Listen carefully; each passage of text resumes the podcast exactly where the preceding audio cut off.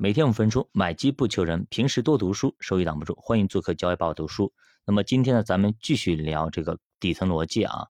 其实呢，作者说一个人心中啊，应该有三种对错观啊。我们看看有没有啊？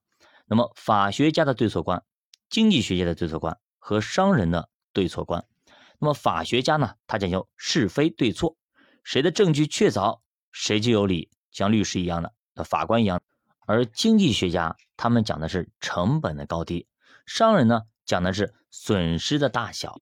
那这里咱给大家打个比方嘛，比方说 A 呢他是个大坏蛋，哎，B 呢是个大好人，C 呢就是一个二帮旁人，哎，他是开工地的。有一天呢，这个坏蛋 A 呢就把这个 B 啊他骗到了一个工地上，结果呢这个 B 在工地上摔死了。那么在法学家眼里，你说是得谁对谁错？那肯定 A 错呀，A 是个大坏蛋是吧？你把人家 B。骗到这里给搞死了，那肯定是你错，哎，应该把 A 绳之以法，大快人心。但是呢，在经济学家眼里啊，问题最大的是 C，他明明可以把门锁好，那么这个简单的动作他就没有去做，结果呢，造成了惨剧。所以说 C 要负最大的责任。但是呢，在商人的思维里却更加另类，那么他看起来可能会更冰冷一点。他说 B 呢，反正也是死了，死了就不能复生了。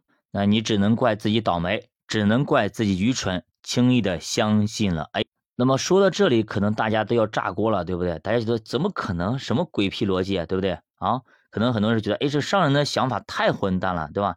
我们看另外一个例子啊。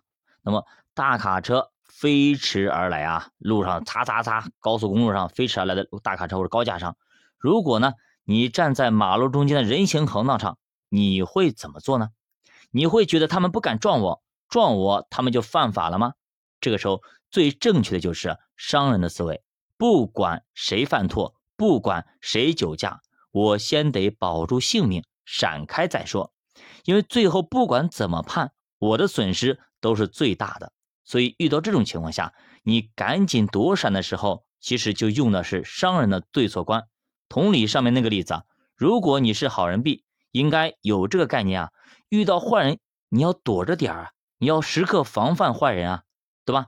而不要总是强调他不敢害我，他不敢骗我，他害我他得坐牢啊，对吧？他如果是把我给害死了，那么骗到工地上，他真的要把我杀死了，他得坐牢啊。但是你没想过，万一对吧？他真的把你害死了，他不管怎么样坐牢，那这个时候你已经没有命了，你的损失是最大的呀，你承受不起。所以说，那么尽量就不要去做啊。我们不是说一直说那个墨菲定律嘛，对吧？你如果真的担心这件坏事会发生啊，你就不要去尝试，躲开就好了。因为你如果越担心它会发生，它最后真的会发生的啊！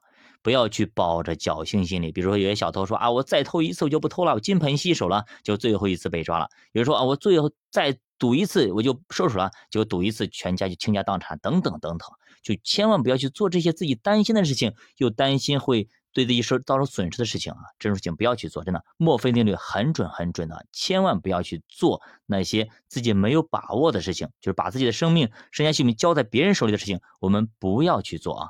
那么作者唠了那么多，他到底是几个意思呢？其实他就想给我们输送一个强者心态的观念啊，自己产生损失，你就要怪自己，你也只有自己才能改变事情的结果。你如果整天抱怨，我告诉你，没有什么好的结果。就像祥林嫂一样的，天天天找人去谈自己有多苦，自己命多苦，等等等等。她谈了几十年，最后呢，对吧？还是孤家寡人，还是成了一个怨妇，等等，就很可怜。没办法呀，你要去改变，你心态上改变，活出一种不一样的生活，这样的生活才能更加好呀。你如果自己都不改变，你怎么让别人去改变你呢？所以说，不要总觉得这个世界欠你的，也不要觉得你是这个世界上最可怜的人，也不要总觉得怀才不遇啊！你觉得自己多么优秀，你要做出来才可以。不管你有多优秀，如果别人没有认可你优秀，那么你就不是那么的优秀。最起码你没有别人优秀，就这么简单。你要去改变的是自己，而不是世界，也不是别人。所以不要老想着总有刁民要害朕，坏人太多太多了等等，根源上肯定在你自己身上。你不能够总指望着法律啊，更不能总指望着坏人良心发现了。你能够依赖的只能是自己，法律只是人性的最低保证，是所有人类行为的底线。它不会保证这个人是好人，它只能限制一个人的生活，一个人的行为，它不能让他坏到哪里去。但是呢，它绝对不会让他变得好很多。人性都是追求自己个体的生存和繁衍的，所以说会充满着掠夺、自私自利。那么现实也非常的残酷，一些弱小的个体会因为无法对抗外敌而死掉。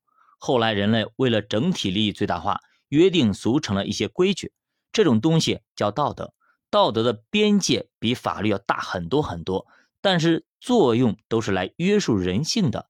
道德在绝大多数情况下都是反人性的，比如他让你做好事啊，让你干嘛，很多人不愿意做，对吧？人性很多时候是恶的，就喜欢懒，喜欢懒惰，喜欢不劳而获等等等等。那么，如何要拥有一个完美的人生或美好的人生呢？我们必须去学习，去努力。那么，学习的目的就是让自己更有智慧。那么，在当前的这个时代里啊，你想要活得好，你就要获得更多的知识。这些知识呢，升华之后才能变成智慧。举个例子啊，我们知道该如何去定位周期，如何去做资产配置，这叫知识。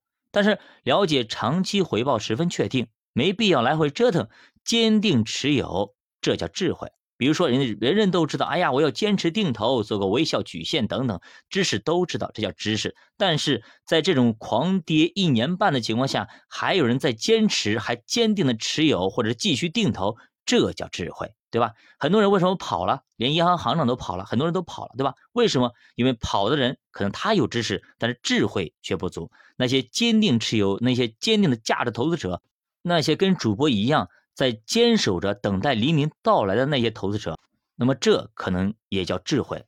所以智慧在于我们的心中，我们不要去向外求。那么王阳明老师不是也说过吗？那么我们本心光明，向内求就会求到答案。所以说每一次的熊市都是非常珍贵的学习的一个机会，也是非常珍贵的试验你、试炼你的水平的一个机会。如果你在这种非常时期的非常时刻，你跑了，或者你做出了一些不对的，你内心认为不应该的事情，但是你就是割肉了，你就是做了那些不应该的事情。那这个时候你要看看，可能我的水平还不够，可能我是不是要调整一下我的风险承受能力，或者说我调整一下我的投资品种，我我把我的风险评评级呢，可能要么你你自己加强一点，要么你就把产品呢。风险呢降低一点，比如说以前呢，我们可能投一些期货，现在我们就买股票。如果以前买股票，现在买基金；如果以前买基金，那么从股票基金改成债券基金，或者改成二级债、改成纯债等等等等。那么你要去找到那个最舒适、最适合自己的状态，这个时候才是是一个比较正确的一个方法吧。其实呢，你说投资的一些知识懂吗？其实绝大部分都懂。都知道要长期投资，都知道要做什么做定投，都知道怎么怎么样。但是呢，真到了这种下跌行情或者什么情况，那么稍微那么一跌，都吓跑很多。比如有人说，哎，我可以承受百分之三十、百分之五十的下跌幅，结果呢，刚跌百分之五都受不了了，刚跌百分之十，哎呦，还哭爹喊娘了，把球还我，我要回家，对吧？其实大部分人获得知识是非常容易的，现在你百度、知乎等等一系列东西都很多，很多课程也很多，但是你想要拥有智慧。却非常的困难。作者说，人生有三层智慧，第一层是选择，因为人生就是不断的在做选择题，你知道选择什么，放弃什么，这是一种智慧。第二层呢叫定力，知道什么是对的，并且呢长期坚持下去。短期会有各种各样的诱惑发生，而这些诱惑其实会让你逐渐偏离航线。唯有坚持长期主义的人，才能真正走到。正确的道路上，最终到达胜利的终点。好的，这里是教爸读书，我们下节再见。如果大家对投资感兴趣，可以点击主播头像，关注主播新米团，跟主播一起探讨投资智慧。